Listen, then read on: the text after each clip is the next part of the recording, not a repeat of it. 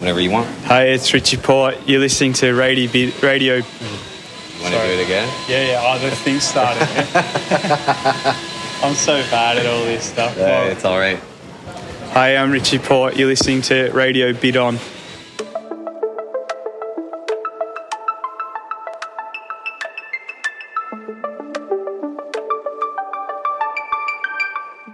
Bonjour, ici David Desjardins. Vous écoutez Radio Bidon. Radio Bidon est présenté par HLC, un des plus importants distributeurs nord-américains de pièces et accessoires de vélo basé à Lévis.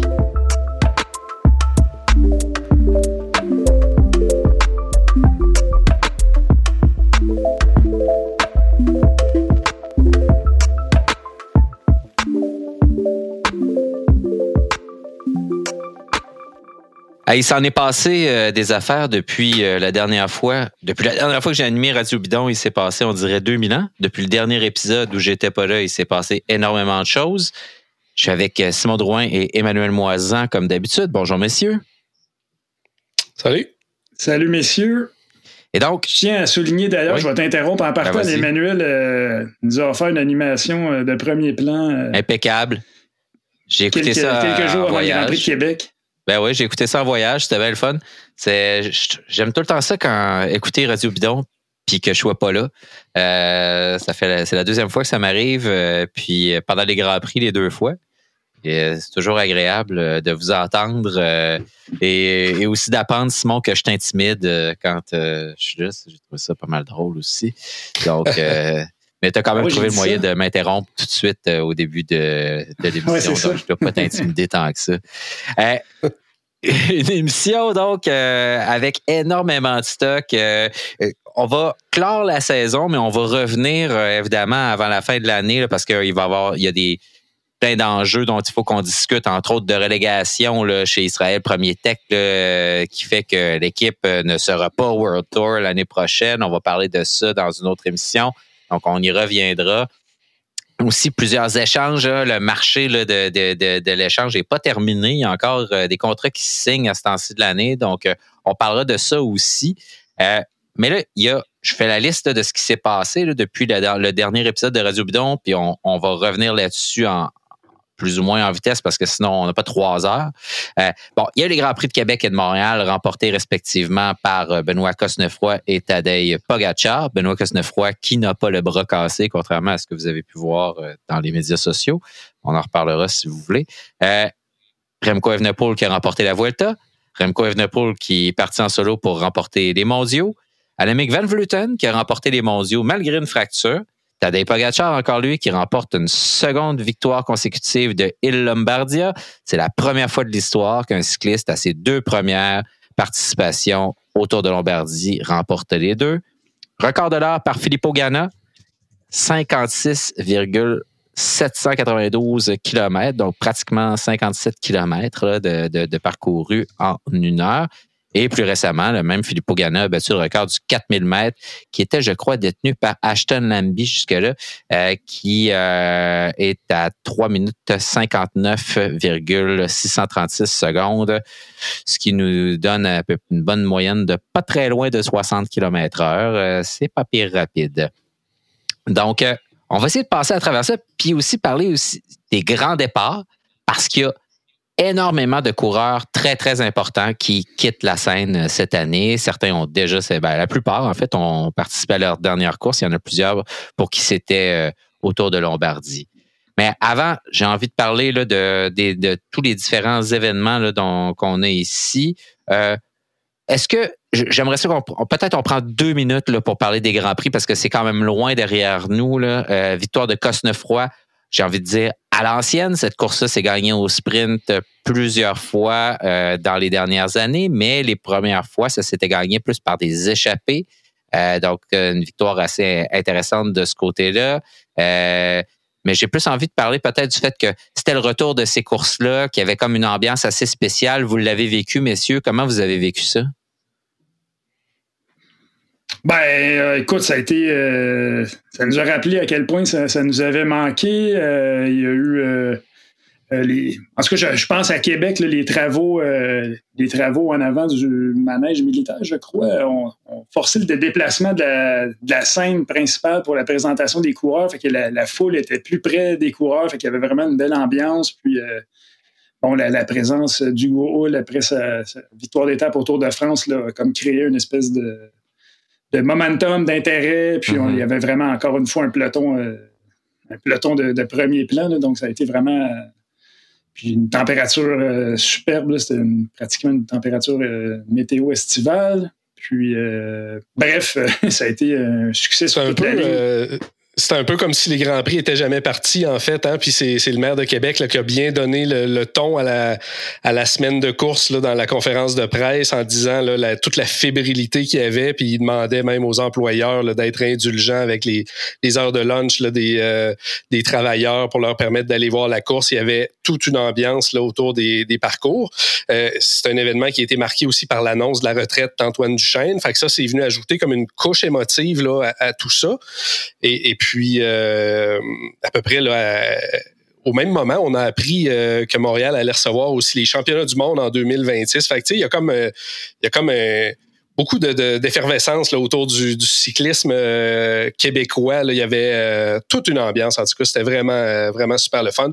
Des beaux gagnants, autant à Québec qu'à Montréal. Fait qu'au niveau sportif aussi, là, ça a été des éditions à tout point de vue, là, vraiment. Oui, ça a été deux, deux belles courses euh, encore très, très actives. Euh, ben, tu sais, Québec, ça, je te dirais que Québec aussi, la différence dans le, dans le scénario, c'est que l'échappée n'a pas eu l'occasion de prendre vraiment beaucoup de champ. ça a roulé très, très vite. Euh, peloton contrôlé par, en particulier par Jumbo Visma pour Wout Van Aert. Euh, UAE aussi s'en sont mêlés.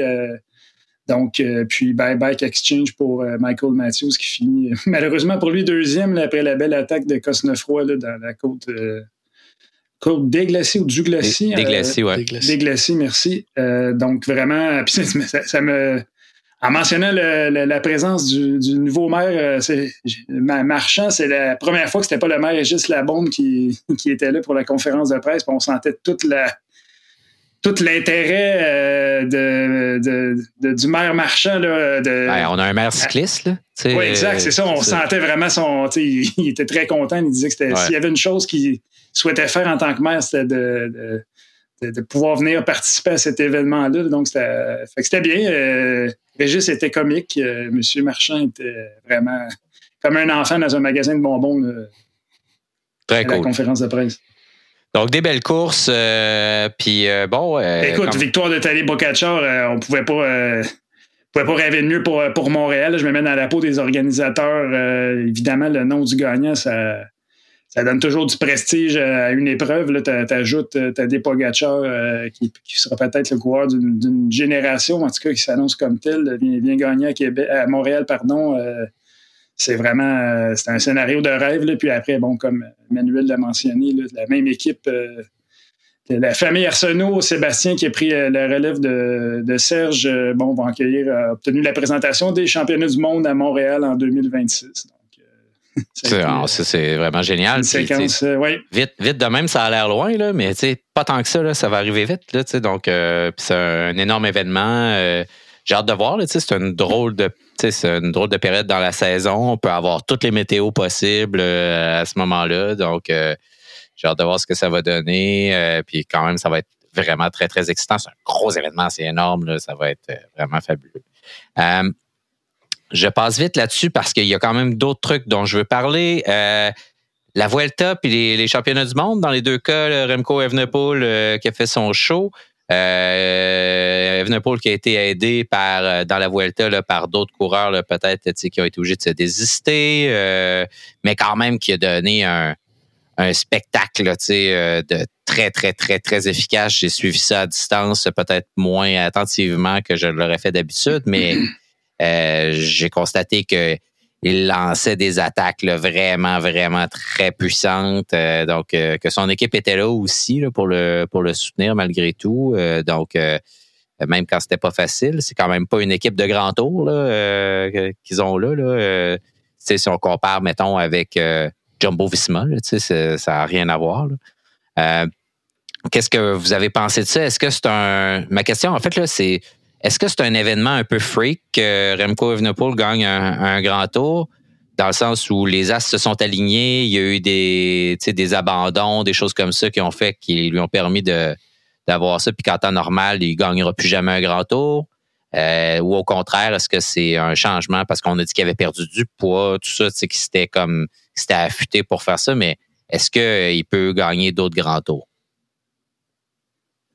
Ben, on s'interrogeait, euh, on s'interrogeait durant la Vuelta, est-ce que ce qu'il va tenir le coup, là? franchement, ou avant la Vuelta, en fait, on se demandait est-ce que ben, on avait les trois un peu écartés, on pensait qu'il ne le ferait pas, qu'on que les trois semaines, ça serait trop long, que les montagnes très pentues euh, en Espagne, ça serait trop pour lui, finalement. Euh, franchement, au contraire. Donc, moi, je pense que oui, il y a eu des circonstances favorables, mais moi, je pense qu'il s'annonce comme un, comme un candidat pour gagner euh, potentiellement les, trois grands tours. Là, euh, donc, euh, oh, statement.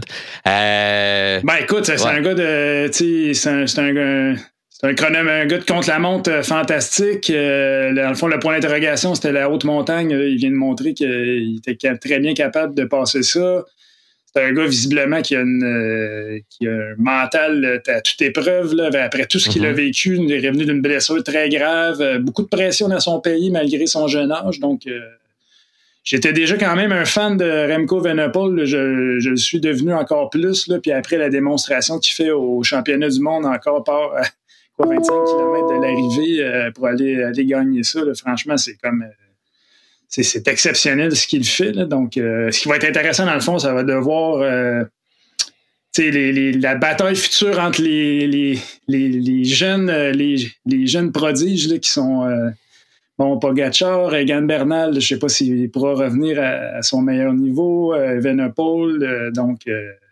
c'est dans, le fond, s'il si, ne gagne pas le, Tour de France ou, le Giro, c'est peut-être ce sera peut-être à cause de, de Tadej Pogacar qui, qui va revenir avec euh, la vengeance au cœur après sa deuxième place de cette année. Donc, moi, je pense que mhm. oui, je pense que c'est un candidat. Puis bon, tu as parlé de, de, de Quick Step. Euh, s'appelle ça encore demain? Je sais non, Alpha Vinyl. Euh, Quick Step, en tout cas.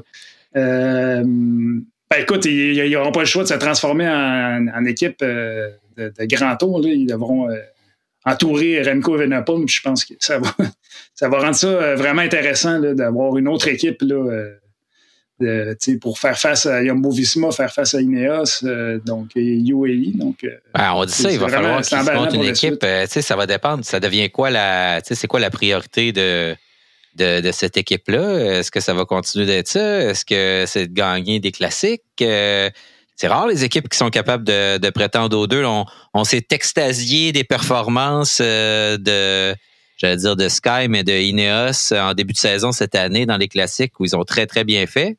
Euh, ça s'est pas très bien passé dans les grands tours du tout, du tout.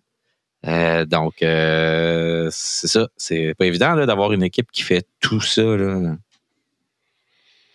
C'est un petit peu une nouvelle ère qui s'ouvre aussi avec euh, Evenpol. On, on, a l'impression justement là, que sa victoire à, la Vuelta, puis tout de suite après là, sa victoire au, championnat du monde viennent un peu mhm. confirmer. Tu parlais de la pression que ce gars-là subit là, euh, dans son pays, euh, Simon. Ça fait longtemps qu'il est étiqueté comme le prochain Eddie Merckx, puis il porte ça, puis là, il est comme en, ben, en, train de le confirmer. À tout le moins, il est en train de, d'avoir le début de carrière qu'on, espérait qu'il, qu'il aille. Euh, il laisse planer le doute un peu sur ses intentions là, quant au, prochain grand tour là, pour l'année prochaine, à savoir il dit qu'il a déjà fait son choix entre le, Giro ou le Tour de France. Euh, Est-ce qu'il peut en, remporter d'autres? J'ai l'impression que oui, avec ce qu'on a vu euh, avec sa fin de saison. J'ai l'impression que c'est un gars qui va avoir euh, mm-hmm. quelques grands tours épinglés à sa fiche là, à la fin de sa carrière. Ouais, j'ai un peu envie de dire qu'il est capable, mais que ça va dépendre de l'équipe qu'il va avoir avec lui là, qui est pour, pour le soutenir. C'est ça qui, qui, peut faire la, la, plus grosse différence. Euh, N'oublions pas non plus qu'il a, commencé le vélo très tard, l'ancien joueur de soccer de, de, mm-hmm. de fort niveau. Donc, euh, il est bon, son potentiel d'amélioration semble. Ouais. Semble encore intéressant, probablement. Il a l'air d'avoir un gros changement d'attitude de sa part aussi. Il, est très, très, il était très, très coquille, euh, pas très agréable. Euh, dans le peloton, il était détesté aussi. Euh, et puis, il y a eu beaucoup de remontrances. Je ne sais pas si vous vous souvenez, mais surtout l'année dernière, de gens qui ont dit qu'il qui agissait mal, qui, faisait des moves dangereux. Puis on a senti vraiment un changement d'attitude, une attitude beaucoup plus positive, moins hargneuse tourner vers des résultats. Euh, donc, euh, ça, ça, a apparu, ça. tu sais, Emmanuel, tu parlais d'un changement d'air. Le, plus gros changement d'air, c'est sûrement que c'est Evenepoel, Pogacar, euh, des grands coureurs comme ça qui gagnent des grands tours, mais aussi des classiques. Tu sais, on revient, puis on parlait d'Eddie Merckx, puis tout ça, mais on revient à cette, cette, cette, culture-là du vélo où les coureurs ne se concentre plus que sur le Tour de France, que pour gagner le Tour de France, participent à plein de courses euh, et sont quand même en mesure de venir gagner des grands tours. Pour moi, c'est le plus gros changement. Euh, mais on, voit beaucoup aussi de ces coureurs-là en entrevue qui disent, et c'est le cas de Pogacar, qu'ils croient que leur carrière va être de beaucoup plus courte durée que plusieurs des, des grands coureurs qu'on a vus au cours des dernières années. Et donc, ils risquent de, comme disait Neil Young, is it better to burn out than to fade away? Euh, fait que euh, dans leur cas. Un peu de Neil Young dropping. Un peu de Neil Young dropping. Bon, l'ancien journaliste de voir euh, ouais, exact. Se, manifeste. Exact. Et hey, my, my. Fait que. donc, c'est ça. je, je pense que ça se peut aussi que ces coureurs-là qui sont très, très bons, très, très jeunes, qui performent sur plusieurs terrains, euh, soient euh, peut-être appelés à durer moins longtemps que d'autres euh, de leurs prédécesseurs, dont on parlera tantôt. il y en a là-dedans qui ont duré vraiment longtemps. J'ai envie qu'on parle aussi d'Annemiek Van Vleuten au championnat du monde. Annemiek Van Vleuten qui conclut quand même une très, très belle saison, là, solide. Là, puis, alors, elle est tombée au contre-la-montre par équipe, si je me trompe pas, euh, aux championnats mondiaux.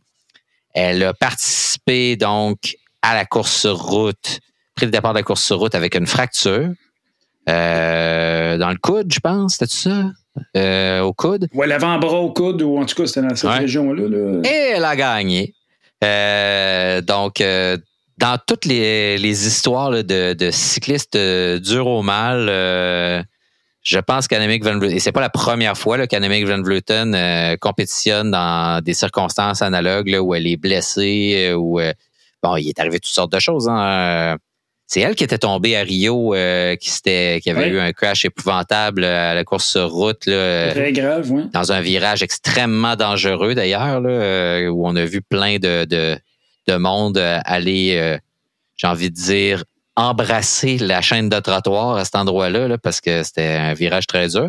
Et donc, elle, elle était passée par-dessus bord, elle s'était gravement blessée. au rayon des, des coureurs, coureuses, euh, utilisons ce terme galvaudé, résilient, euh, disons qu'elle est vraiment, vraiment forte, une solide performance. Et donc, euh, quel âge a-t-elle, Annemiek van Vleuten? 40 ans depuis le 8 octobre. J'allais dire fin de la trentaine, alors elle vient d'avoir 40 ans. Ça va. Euh, je pense que dans ce cas-ci, euh, c'est pas. dans ce cas-là, il n'y a, pas, a même pas de fade away. Euh, elle continue de brûler très fort. donc, très, très, très, très belle saison pour Van Vleuten. Ben, elle, a à peu près tout gagné. du, Giro, Tour de France. La, Vuelta, là, bon, je sais pas si on peut pas qualifier ça de. C'est une course plus courte, mais quand même, elle a gagné, puis après ça, elle va gagner le titre mondial, son deuxième, là, vraiment. Ouais. écoute, c'est vraiment impressionnant là, de. à 40 ans, d'être aussi performante euh, encore. Euh, probablement plus difficile pour, euh, pour une femme pour plusieurs, plusieurs raisons, là, ou en tout cas, pour une bonne raison à tout le moins. C'est de la famille et tout. Donc, franchement, vraiment vraiment une saison extraordinaire à 40 ans. C'est à se demander, bon, euh, est-ce qu'elle va, est va ralentir l'an prochain? Euh, en tout cas, elle ne donne pas ces signes-là euh, avec ce qu'elle a fait cette année. Pas du tout, pas du tout. c'est vraiment encore une, magnifique saison. J'ai comme l'impression qu'elle va, elle va rester jusqu'aux prochains Jeux olympiques, là, histoire de, de venger sa, son erreur d'avoir cru avoir gagné alors qu'elle arrivait deuxième euh, au jeu de Tokyo. Euh, c'est un moment, mettons, de, assez gênant là, pour elle. Sinon, ben, Pogachar euh, qui a gagné euh, le Tour de Lombardie, euh, une belle course encore une fois qui marquait la fin de la carrière de plusieurs coureurs. C'était le cas de Vincenzo Nibali et de Alejandro Valverde qui disputaient leur, dernière course. C'était aussi le cas de qui, est tombé donc malheureusement dans sa dernière course. Michael Nieve. Ouais, Nieve, exactement, qui a terminé ça en ambulance, malheureusement pour lui. Un coureur que c'est un coureur de, de, soutien là, qui est là depuis vraiment longtemps, euh, donc euh, qui a malheureusement mal terminé ça. Euh, est-ce que vous avez, moi j'ai, j'ai regardé Il Lombardia, je vous dirais, du coin de l'œil. Ça, j'ai regardé les highlights comme ça m'arrive assez peu souvent. Normalement, j'en regarde un peu plus que ça. une belle course selon vous? Bah, moi, j'ai suivi ça un peu comme toi, euh, David. À, rebours, euh, écoute, c'est. Euh, je pense que oui, c'est une belle course parce qu'il y, a eu un, y a eu un match Pogacar, Henrik Mas. exact. Il y, avait un circuit deux fois, deux, deux, fois le même circuit à la fin. Donc, Pogacar a tenté de se débarrasser de, ouais. de avant, de, avant la ligne d'arrivée. n'a pas réussi. vraiment impressionnant. Henrik Mas, je pense que c'était probablement lui, puis même Pogacar a dit la même chose, que c'était Mass le meilleur grimpeur euh, ce, jour-là. Mass a, tenté lui aussi de, se débarrasser de Pogacar, sachant, sachant la force de, de Pogacar là, où, euh, euh, à l'arrivée, le, punch qu'il a. Donc, ben oui, oui, une belle course.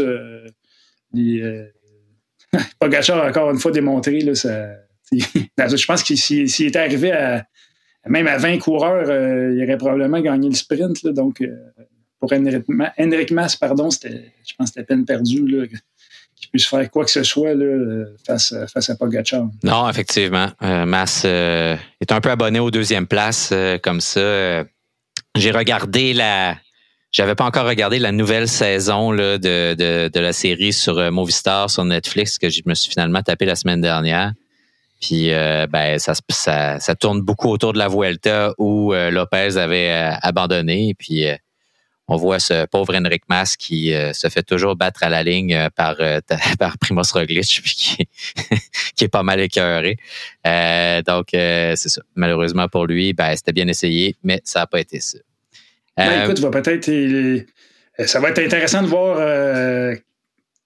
ce qu'il va faire l'an prochain. Henrik Mas a gagné le Giro dell'Emilia avant le, mm-hmm. avant le Tour de Lombardie, deuxième de la Vuelta. Donc, écoute, c'est un gars de 27 ans, euh, va, va, avoir un peu l'avenir du, cyclisme espagnol à court terme, à tout le moins. Là, euh, ça va être intéressant de voir s'il va franchir euh, une étape de plus, va-t-il gagner un grand tour? en tout cas, il semble en avoir le, potentiel. Est-ce que, ça, va se jouer dans les deux oreilles ou selon les circonstances, dépendamment qui fait la Vuelta l'an prochain? En tout cas, je pense qu'il s'est quand même révélé cette année massif. Oui, tout à fait. Parlons, euh, est-ce qu'on a d'autres choses à dire sur les championnats du monde? On n'a pas parlé du contre-la-montre, euh, bon, remporté par Tobias Foss. Euh, je pense pas que personne n'avait deviné que Foss allait remporter ce contre-la-montre-là. C'était un peu une surprise. Je ne sais pas pour ben, vous. Ici, écoute, à, Québec, il a été vraiment fantastique. Puis même à Montréal, pour Wout Van Aert, mm-hmm. il était... il était vraiment. Ben, d'ailleurs, Van Aert en a parlé à Montréal, souligné le travail de Tobias Foss qui revenait de, d'une année difficile. donc, euh, du coup, non, personne n'aurait pu penser ça, mais en tout cas, clairement, c'est deux. Euh, ces deux courses au Canada à rouler devant le peloton, euh, ça roulait vite, donc il, clairement, il s'est mis en jambe ici, puis il va gagner le chrono là-bas. Qui l'eût cru, finalement, les gens vont venir préparer le chrono des mondiaux au Canada maintenant. donc, Même ça, montre à quel point la, ça montre à quel point la course était était relevé puis ça, ça, roulait vite là, autant à Montréal qu'à Québec. Ouais.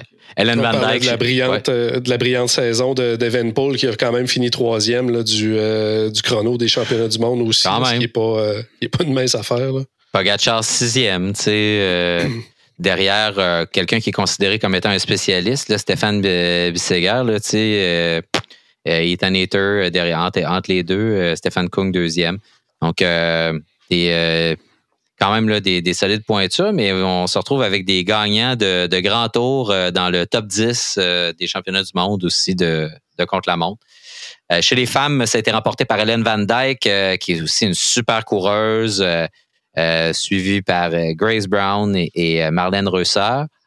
donc, encore Van Vleuten, septième. elle était là encore une fois. donc, c'est quand même, tu sais, comme Lotte Kopecky, qui finit neuvième. On voit que... Oui. La septième place de Van Vleuten était considérée comme un, comme un échec, dans le fond. Là. Donc, euh, après ça, elle se blesse. Elle a quand même une chute vraiment violente au contre-la-montre par équipe dès, dès, les premiers coups de pédale. donc, euh, ça... Elle est tombée de la rampe hein, ou quelque chose de même. Là, c'est drôle. je sais pas, il, ça a été analysé un peu sous tous les angles. Je me demande si ça n'a pas eu un bris de chaîne ou euh, ouais, le, ah, son vélo euh, vraiment violemment. Elle a eu l'air de tomber sur le côté violemment, là, euh, comme si comme si sa main était tombée du guidon ou je sais pas trop. Là, c'était bizarre. C'était, vraiment étrange. on va parler un peu des championnats du monde de Gravel, mais avant, j'aimerais ça qu'on parle des, de ce qu'on va appeler les grands disparus, même si évidemment ils sont pas morts. Mais il y a beaucoup, beaucoup, beaucoup de coureurs qui quittent, de coureurs très importants qui quittent euh, la profession euh, cette année. Euh, il y en a qu'on connaît à cause qu'ils ont un nom de famille célèbre, même s'ils n'ont pas un pedigree incroyable, comme Girage Sagan, le frère de Peter Sagan. mais il y en a d'autres qui ont eu des dernières années pas très glorieuses après avoir quand même eu des, de grands succès. Je pense à Niki Terpstra. Niki Terpstra, est-ce que c'est c'est Roubaix ou les Flandres qui a gagné euh, Niki Terpstra? Je me souviens plus.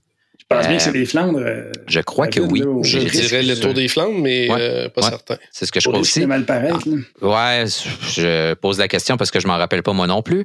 et, autres coureurs, on a parlé de Michael Nieve tantôt, Anthony Roux, Ben King, Alex Dowsett, donc on a Antoine Duchesne aussi qui quitte, Tom Dumoulin euh, qui part, euh, donc, euh, qui avait déjà décidé d'arrêter. Qui était déjà parti finalement. Puis Richie Port, que tu as rencontré, David, ton nouvel ami, Richie Port, quand même. Mon nouvel ami Richie Port, rencontré à Nice.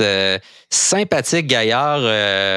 je me suis assis pour prendre un café, puis j'ai demandé de prendre une photo, puis finalement, on s'est ramassé à parler pendant une demi-heure m'a d'ailleurs parlé de. On a parlé de sa chute, euh, sa fameuse chute sur le mont du chat. Je ne sais pas si vous vous souvenez de ça, mhm. avec Dan Martin, Romain Bardet, etc.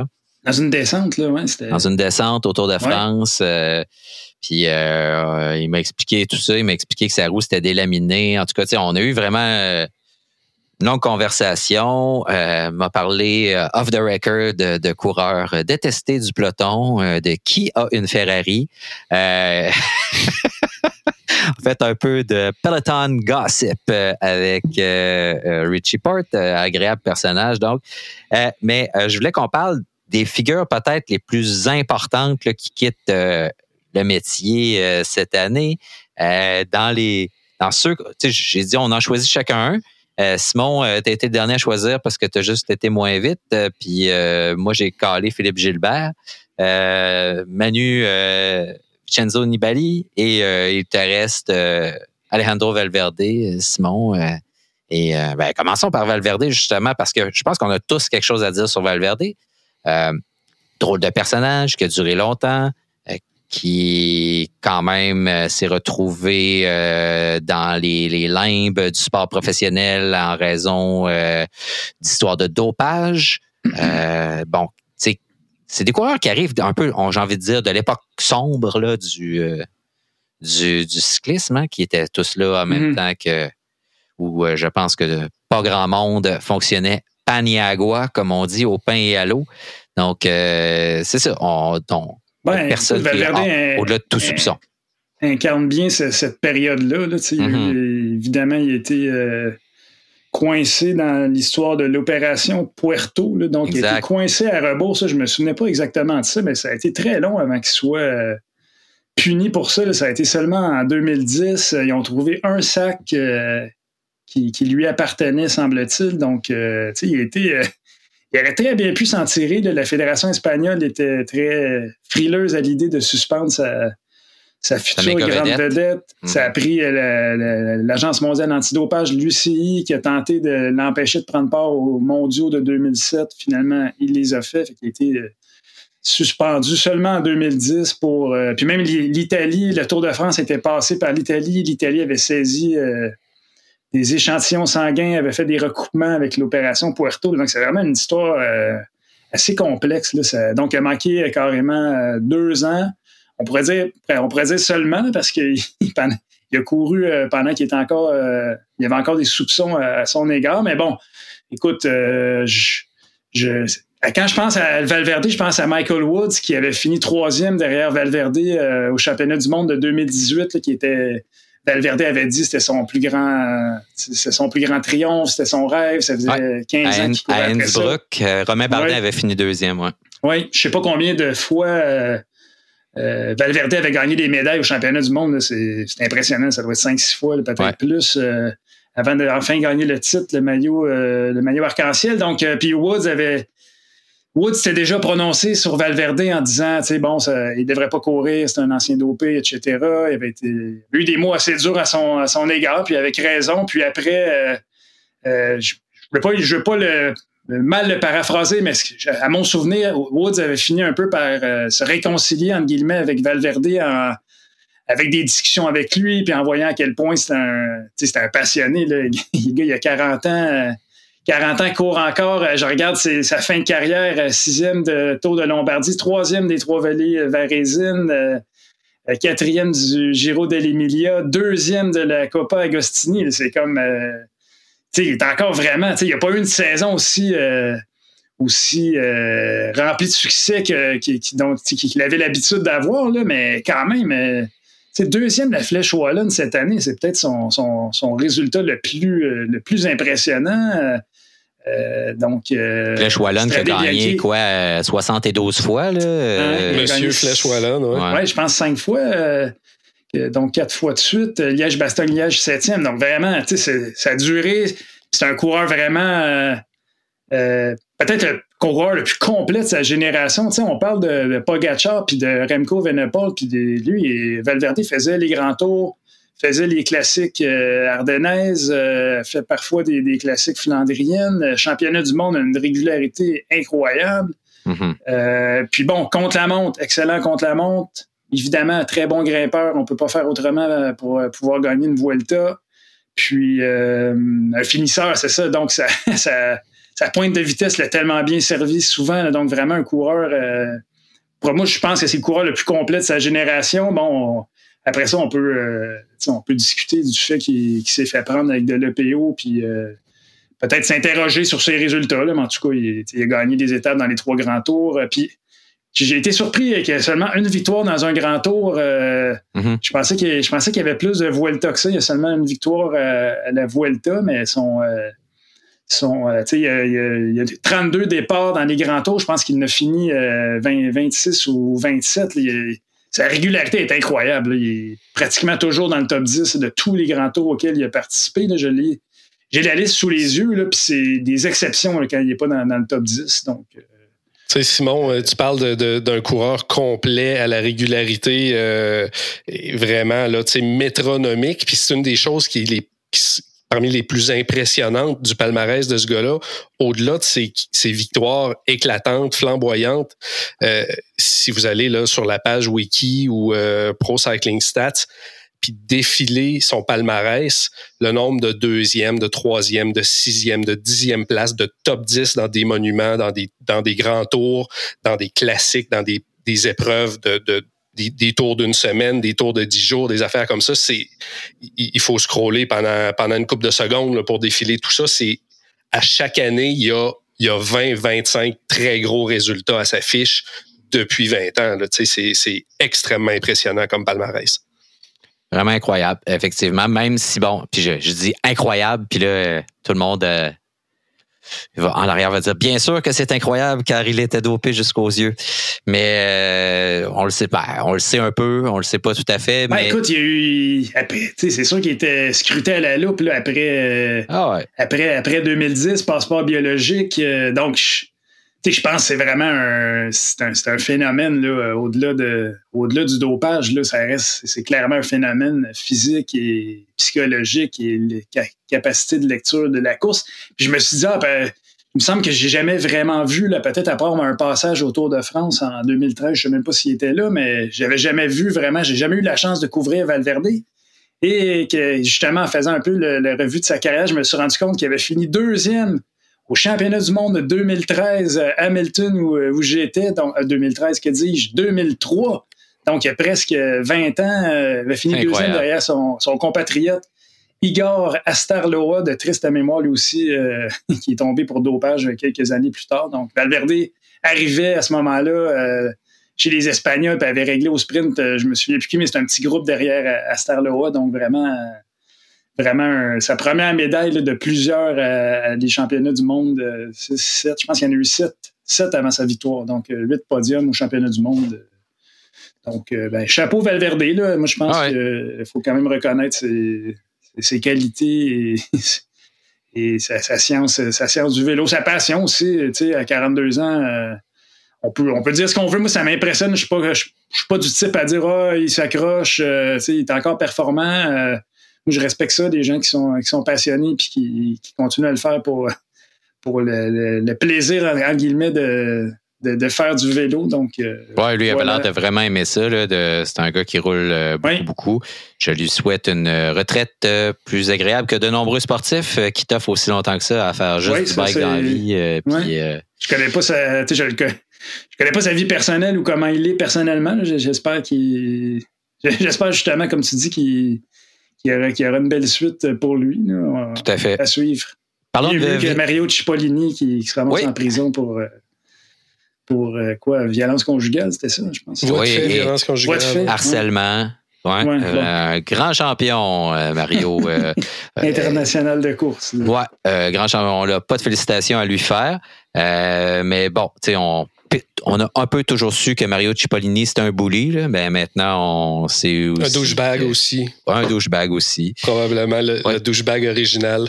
Ouais, ouais, je pense que. OG euh, douchebag. ouais, ouais, c'est pas mal le plus grand douchebag de l'histoire du bike, ça, c'est sûr et certain. Euh, entre autres choses. Maintenant, euh, parlons d'un un, autre Italien, le requin de Messine, Vincenzo Nibali, Manu. Moi, j'ai tout le temps aimé Nibali. Euh, c'est un coureur euh, super offensif, le fun à voir aller, euh, qui fait des trucs vraiment trippants. Parle-nous de sa carrière qui se termine cette année. Ouais, Vincenzo Nibali, 37 ans, le requin de Messine, Lo Squalo, qui est devenu pro en 2005 en portant les couleurs de la façade Bortolo. Euh, Nibali, euh, c'est une très grande carrière. C'est un, grimpeur puncher qui a gagné les trois grands tours, qui a commencé avec le Tour d'Espagne en 2010. Tour d'Italie en 2013, puis en 2014, là, un Tour de France assez particulier. Euh, qui a, qui a remporté pour rejoindre le club select des coureurs qui ont gagné qui ont gagné les trois grands tours. Euh, donc rejoint là Merckx, Hino, Anctil, Froome et euh, Contador là, dans un club euh, très très select. Euh, alors euh, c'est en très très belle compagnie là qui qui, qui, le figure maintenant. Là. le Tour de 2014, c'est celui qui démarrait là, en Grande-Bretagne. Nibali s'est emparé du maillot jaune dès la deuxième étape. Euh, et puis, euh, c'est la fameuse édition là, qui a eu euh, une sur étape les pavés. sur dans laquelle... C'est mon plus beau souvenir de Nibali. c'est une étape là, où, effectivement, là, il avait été guidé sur les pavés de brillante façon par Jacob Fogelsang, entre autres.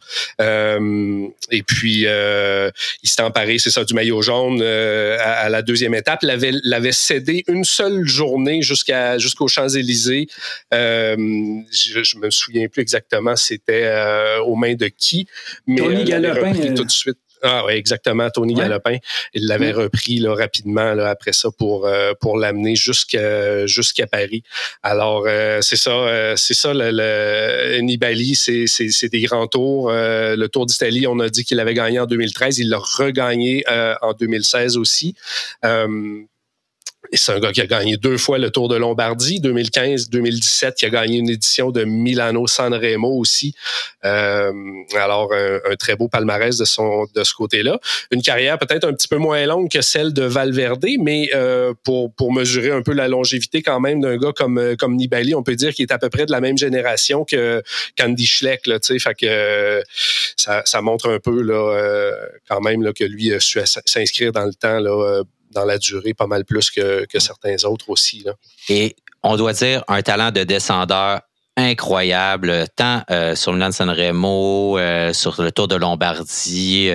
Euh, c'était un descendeur parfait avec tout le temps la bonne ligne, qui avait la, fâcheuse tendance pour ses, ses compétiteurs, ses, rivaux de, les laisser en plan dans les descentes. il était incroyable à voir aller à chaque fois que qu'on le voyait, moi, c'était un spectacle dont je me lassais jamais. Euh, donc, euh, super oui, il perpétue un peu la tradition de son compatriote euh, Paolo Savoldelli, qui était considéré comme le, le meilleur descendeur à l'époque de, de Lance Armstrong et compagnie. Nibali, moi, je me souviens de la, la fameuse descente, justement, où, Steven Kreiswijk s'était pas planté dans un banc de neige. C'était au Giro, en 2016, il avait provoqué le, avait fait la différence, réussissait à faire la différence, euh, forcer ses concurrents à commettre des erreurs parce qu'il justement c'était tellement un descendeur de fantastique. Euh, Nibali, un ah, attaquant aussi. Euh, vraiment un, oui, c'est effectivement un, super coureur.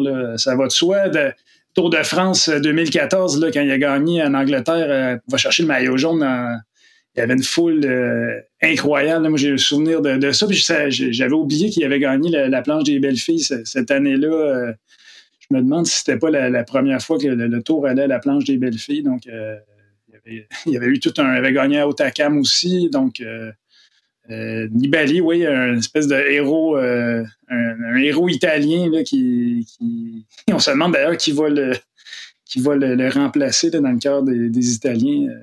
Ouais, l'Italie qui vit pas ses plus belles années euh, dans, dans, le cyclisme professionnel. Là, euh, malheureusement, ils, ont, ils, ont, quand même beaucoup de très bons coureurs, là, mais pas des grandes vedettes là, comme euh, auxquelles ils sont habitués. Ou enfin très peu. moi, j'ai pas hérité parce que c'est moi qui ai levé la main en premier de Philippe Gilbert. Euh, bon, Philippe Gilbert, euh, qui euh, tire sa révérence à 40 ans, est né en 1982, donc en Belgique. coureur super offensif. Il a 14 victoires de classique à son actif. C'est, vraiment un coureur incroyable de classique.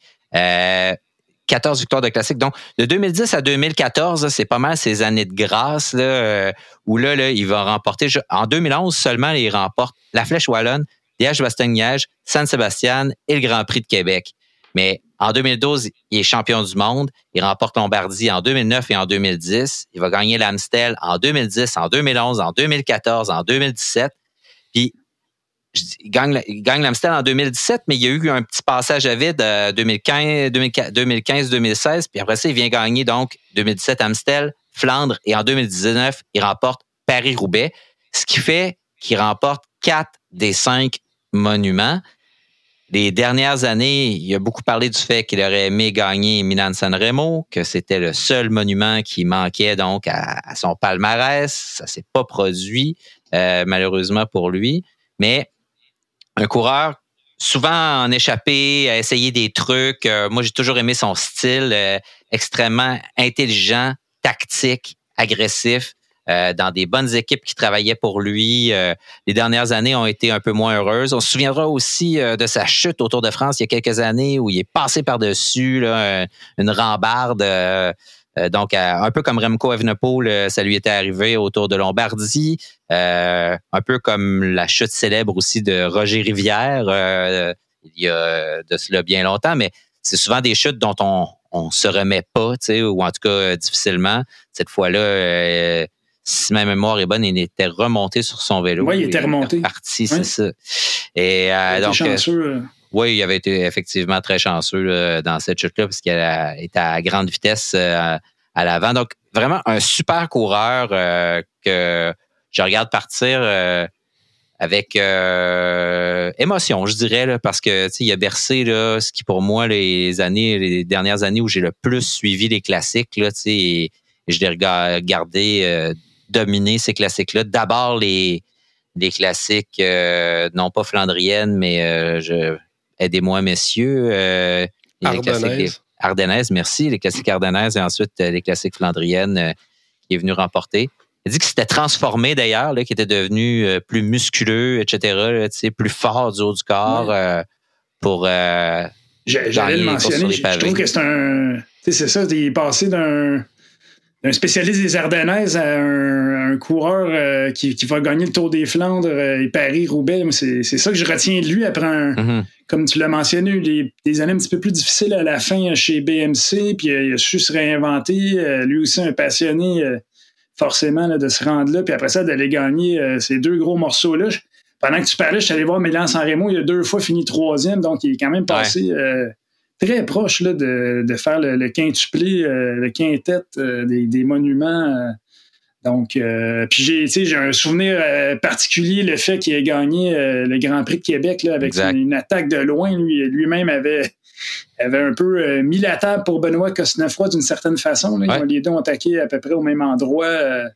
donc, je me rappelle, Louis Bertrand nous en avait parlé d'ailleurs, cette victoire-là, comment il avait réussi à, à maintenir ses, poursuivants à distance. Là. Donc, ça a été vraiment une, victoire très spectaculaire à Québec. Donc, on a eu la chance de, le voir à son meilleur. L'année 2011, c'était potentiellement sa meilleure année. Là. Il était. Je pense qu'il y avait juste lui, avant Cosnefroy, il y avait juste lui et Vauclair, je pense, qu'il avait gagné de cette manière-là à Québec, si je ne me trompe pas. Euh. Oui, sinon, euh, si on ne compte pas Rigoberto Urán, qui a attaqué peut-être à attaquer en tout cas, qui est parti à 800 mètres de la ligne. Oui, c'est ça. il, était, parti sur le chemin Saint-Louis dans ce, dans ce cas-là. Ouais.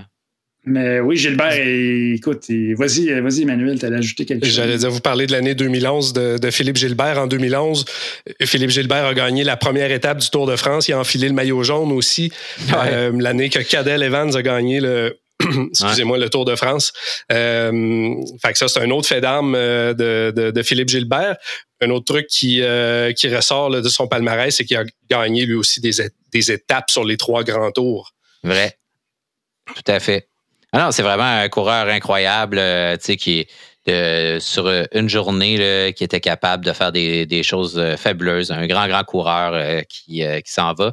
Puis, je ne l'ai jamais côtoyé, mais euh, il m'a toujours semblé sympathique. Euh, en tout cas, il m'a toujours paru sympathique. J'ai toujours, euh, je l'ai toujours senti quand même assez cool. donc, ça.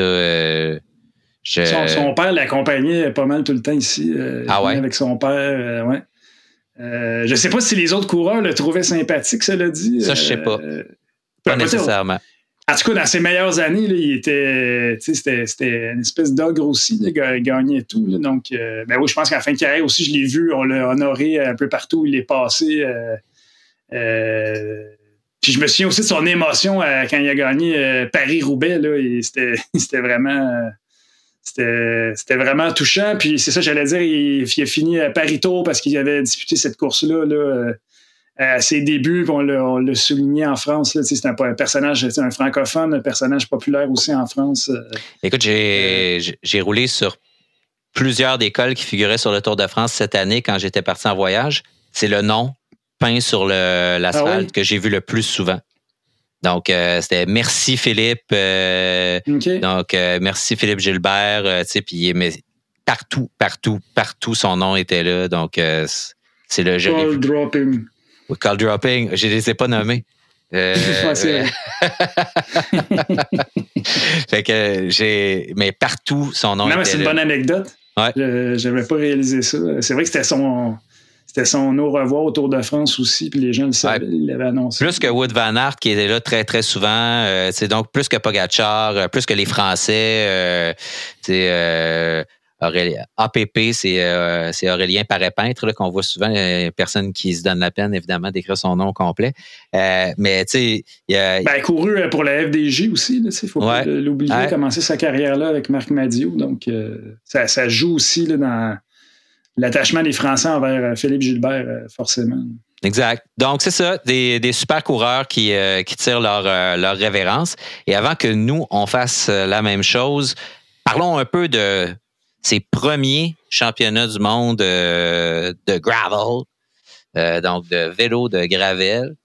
Que... De gravier, parce que là, ma, la réviseur en chef de la presse n'arrête pas de changer mon, mon gravel pour gravier. donc, euh, ouais. il euh, faut dire gravier. Moi, j'aime mieux gravel, mais en tout cas, je trouve que c'est un beau petit mot. Moi, mon, mon beau-frère a inventé un mot, il appelle ça de la grenotte. Fait que moi, j'ai décidé d'appeler, j'ai décidé d'appeler ça de la grenotte aussi. fait que j'appelle ça du vélo de grenotte. Je vais essayer de le, je vais essayer de, de, le passer à la presse euh, dans mes prochains articles. moi, je suis un nouveau euh, converti je me suis acheté un vélo de Grenotte cette année. C'est vrai? Vraiment, vraiment fantastique. Je pensais pas. Ah, mais t'as un chalet en Estrie, toi, non? exact, ouais, Sutton. Ah, ben là. C'est vraiment le, terrain. Je découvre, je redécouvre les environs de Sutton grâce à. C'est Lynn Bessette qui m'a initié. Là. Je suis allé rouler avec elle avec mon vélo de route, puis j'ai fait non, ça. Ça, ça passe à certains ça, passe à certains endroits, mais euh, ça passe à certains endroits. Mais en tout cas, on, se fait surprendre à l'occasion qu'un vélo de route, des fois, c'est moins beau, mais vraiment, euh, belle découverte, c'est le fun à rouler. Euh, ça va évidemment partout. Ben, ce coin-là, c'est incroyable. La quantité de routes de terre qu'il y a, qui se font quand même pour la plupart avec euh, des ouais, gros. Tu es capable de mettre des gros pneus sur ton vélo de route, ça va bien. Là. Et ce qui nous amène à dire qu'il y avait pas mal de coureurs qui avaient des bicycles de route justement euh, sur euh, ce, ce parcours-là. qui n'était pas trop technique, quelques montées au début. Après ça, c'était relativement flat. Quand même quelques quelques single track euh, intéressants, puis euh, la boucle finale où il y avait quand même une petite montée un peu technique, style cyclocross, euh, un peu poudreux, là, parce que ça avait l'air très, très sec comme terrain. moi, je, je ça m'intéressait pas tant. Manu a dit Hey, moi j'ai aimé ça. fait que je l'ai regardé. j'ai pas détesté ça pendant tout, mais Manu, qu'est-ce que t'en, toi, t'en as pensé surtout du bien? Effectivement, on a tellement parlé avant, avant la tenue de cet événement-là là, ben, sur Twitter, puis tout ça, les articles, hein, puis les opinions de, de, l'un et de l'autre, et de l'une et de l'autre aussi, comme quoi l'UCI allait tuer le, le, vélo de, de, de Grenotte, le gravel. euh, et, puis, moi, c'est pas ça que j'ai vu, euh, pas du tout là, comme, euh, comme déroulement. J'ai vu par après la course, beaucoup de, commentaires élogieux de la part des coureuses, de la part des coureurs qui ont dit avoir passé une super journée à vélo. Ce que j'ai vu à la télé, c'est des parcours qui avaient l'air le fun. Ça me donnait le goût d'enfourcher ma bicyclette, d'aller rouler. Comme tu dis, David, euh, un, un, parcours pas super technique, mais très beau, qui enfilait les sections de, de les sections de single track, les, les, les routes de champs, les, les chemins un mhm. peu plus forestiers, euh, une super variété. Dans les deux cas, au niveau sportif, autant chez les hommes que chez les femmes, des courses là, auxquelles on aurait pu s'attendre pour des, des courses de, de, de, gravel aussi, beaucoup d'attrition, euh, des courses qui se gagnent à l'usure. Euh, Bref, j'ai beaucoup aimé ça. Puis, euh, je n'ai pas le choix aujourd'hui de, me rendre à l'évidence que non, l'UCI n'a pas tué le gravel. Au contraire, on va peut-être réussir à en faire ils vont peut-être réussir à en faire une discipline à part entière qui va devenir quelque chose de super intéressant, de super le fun à suivre. Moi, je pense qu'il y a une affaire, là, que si l'UCI voulait vraiment que ce soit euh, c'est parce que l'esprit du gravel, c'est que c'est un peu comme euh, les raids de vélo de montagne, tu sais, ou ce genre d'épreuves-là, ou à la limite comme les marathons, là, tu sais, tout le monde peut s'inscrire, tu sais. Euh, là, dans ce cas-ci, il fallait soit être invité, si ma compréhension est bonne de, des règlements, ou soit avoir ramassé des points sur la Coupe du monde de gravel, qui mm-hmm. essentiellement se déroule en Europe. Et alors que on peut dire que le cœur de ce sport-là, lui, est aux États-Unis, un peu au Canada, mais essentiellement aux États-Unis.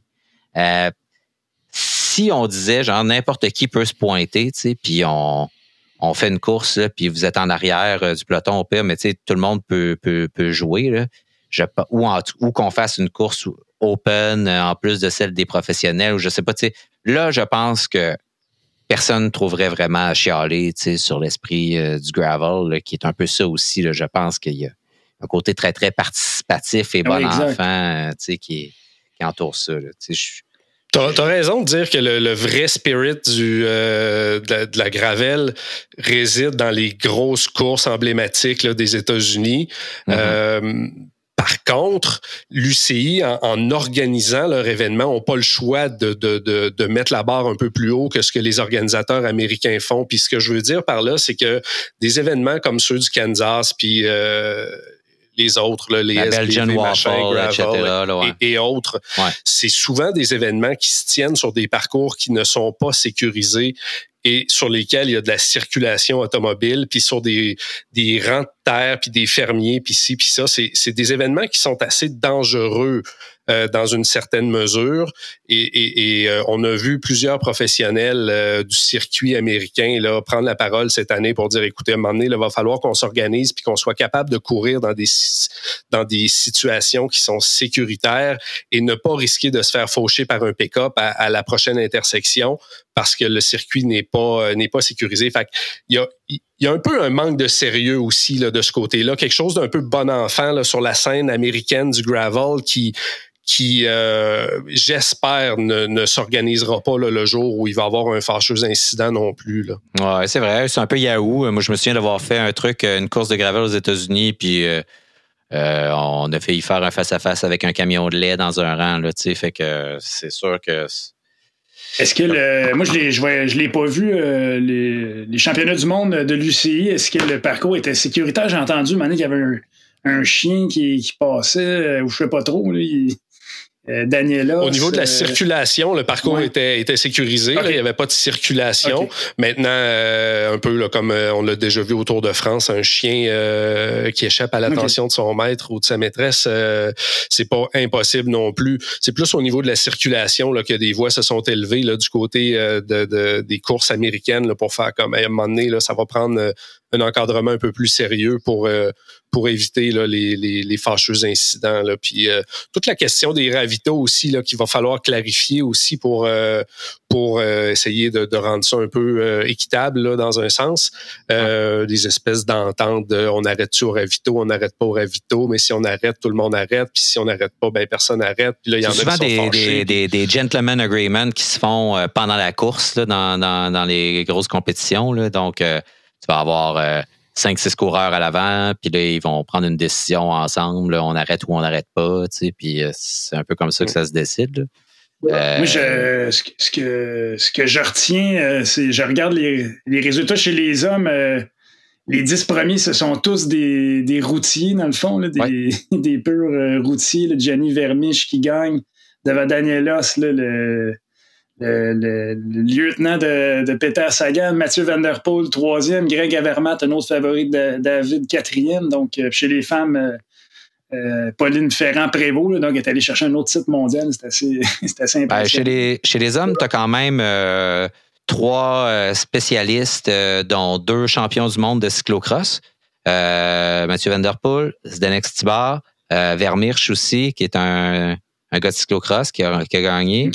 Euh, chez les femmes, tu as Pauline Ferrand-Prévot qui a gagné, été championne du monde de vélo de montagne, de cyclocross, de route. Euh, donc, mais quand même, chez les hommes, c'est oui, ils ont, un, bagage de cyclocross, mais c'est des, mais c'est des, routiers à l'heure actuelle gagnent leur, vie là-dedans. Johnny Vermiche, qui était au Québec, euh, en échappé à Montréal, je crois, un autre champion du monde. Et d'ailleurs, j'avais des... faut. Ouais. J'avais juste pour finir avec Johnny Vermiche, je l'avais découvert quand il était en échappé Paris-Roubaix euh, en 2021, là, quand, euh, Guillaume Boivin avait fini 9e, euh, puis Verviche avait fini 2e, je crois. Sauf erreur. Donc, en tout cas, je trouve ça intéressant. C'est sûr qu'il y aura un débat. Là, les puristes, il y avait ben, Adam, Robert, j'étais initialement sur la liste de départ, le, le pas fait, qui a une saison vraiment fantastique en grenotte cette année. Donc, c'est ça. évidemment, il manquait plusieurs, plusieurs Peter Stetna, etc. Donc, il faudrait que les. Puis il y a eu aussi une histoire, une espèce de débat sur les, les positions à la ligne. Là. Il y a des coureurs sur route qui étaient un peu avantagés. Euh, tu sais, j'ai pas vu les images, mais forcément, ça doit avoir un grand impact là, sur, sur euh, le début de la course, si tu es coincé derrière. Euh, C'est clair. Sur des routes étroites, etc. Donc, Je sais pas. T'allais dire de quoi, Manu? Euh? Euh, j'allais dire pour l'évolution de cette, euh, de cette discipline-là, on peut souhaiter aussi qu'il y ait, au fil des années, là, différents types de parcours qui vont peut-être favoriser différents types d'athlètes aussi, un peu comme on voit sur la route, des fois des, des trucs un peu plus vallonnés, un peu, des parcours un peu plus de, de grimpeurs, des parcours de rouleurs, etc. Donc, peut-être au niveau technique, là, dans les prochaines années, en tout cas, ça serait souhaitable de voir des, des parcours peut-être un, un petit peu plus complexes au niveau du pilotage avec des sections un petit peu plus lousses qui, qui requerraient euh, d'avoir des des pneus euh, un petit peu plus gros aussi, donc euh, qui pourrait favoriser peut-être un autre profil de d'athlète là. Plus gros, moins gonflé. Je regardais là, ça roulait à 50 kek là sur l'asphalte avec avec des dans une course de gravel là, tu sais quand dans quand t'avais Vermirch puis Os qui était à l'avant là, normalement, là, avec des gros pichous mous, là, euh, il faut quand même que tu pèses fort. Là, donc, d'après moi, ils n'avaient pas, euh, ils avaient pas dessoufflé ça à, à 22 livres. Là. Certainement pas. non. OK. Hey, messieurs, euh, je veux pas euh, qu'on garde nos auditeurs trop longtemps, même si on a du fun. On va se reparler dans les prochaines semaines, justement, pour ben, parler justement du jeu de la relégation là, dont on a parlé tout au long de la saison. je sais pas si vous vous souvenez, mais le, grand patron euh, d'Israël, euh, Premier Tech, euh, Sylvain Adam, nous avait dit non, non, non, ça va bien aller, on ne sera pas relégué. Par la suite, quand il s'est retrouvé devant le fait que ça allait probablement arriver, là, il s'est mis à, en tout cas, laisser sous-entendre qu'elle allait peut-être euh, d'une manière ou d'une autre, euh, essayer de contester cette euh, décision-là. L'UCI a répondu, ben, c'est les règles, puis il faut qu'ils soient issus, comme dirait l'autre, et donc que ça arrivera pas. voyons voir, on discutons-en, puis voir ce que ça représente aussi pour l'avenir des coureurs, dont Hugo Hull, qui a connu une saison incroyable, puis quand on a un peu l'impression qu'il est comme puni au terme de cette saison-là, en étant renvoyé en, seconde division. donc, euh, on en reparlera évidemment. Euh, je pense que tu lui as parlé d'ailleurs, Simon, euh, à Hugo. de, oui, j'ai parlé à quelques reprises. Puis lui, il m'a mentionné qu'il pensait qu'il ne ferait pas le Tour de France l'an prochain, ce qui semble bah, ça on la réalité. Là, euh, donc, euh, on va faire un peu plus de recherche, regarder un peu, poser des questions. Je vais essayer de parler à des gens de, de chez euh, Israël, Premier Tech aussi, voir qu'est-ce qu'ils disent de ça. Puis on s'en reparle au prochain épisode, ainsi que, comme je le disais au début, on se parlera des, des transferts, des nouvelles équipes. le parcours du Giro vient d'être dévoilé, on en reparlera aussi, donc on aura d'autres choses à se raconter. Messieurs, encore une fois, merci pour tout. Mesdames et messieurs, auditeurs, auditrices de Radio Bidon, à la prochaine.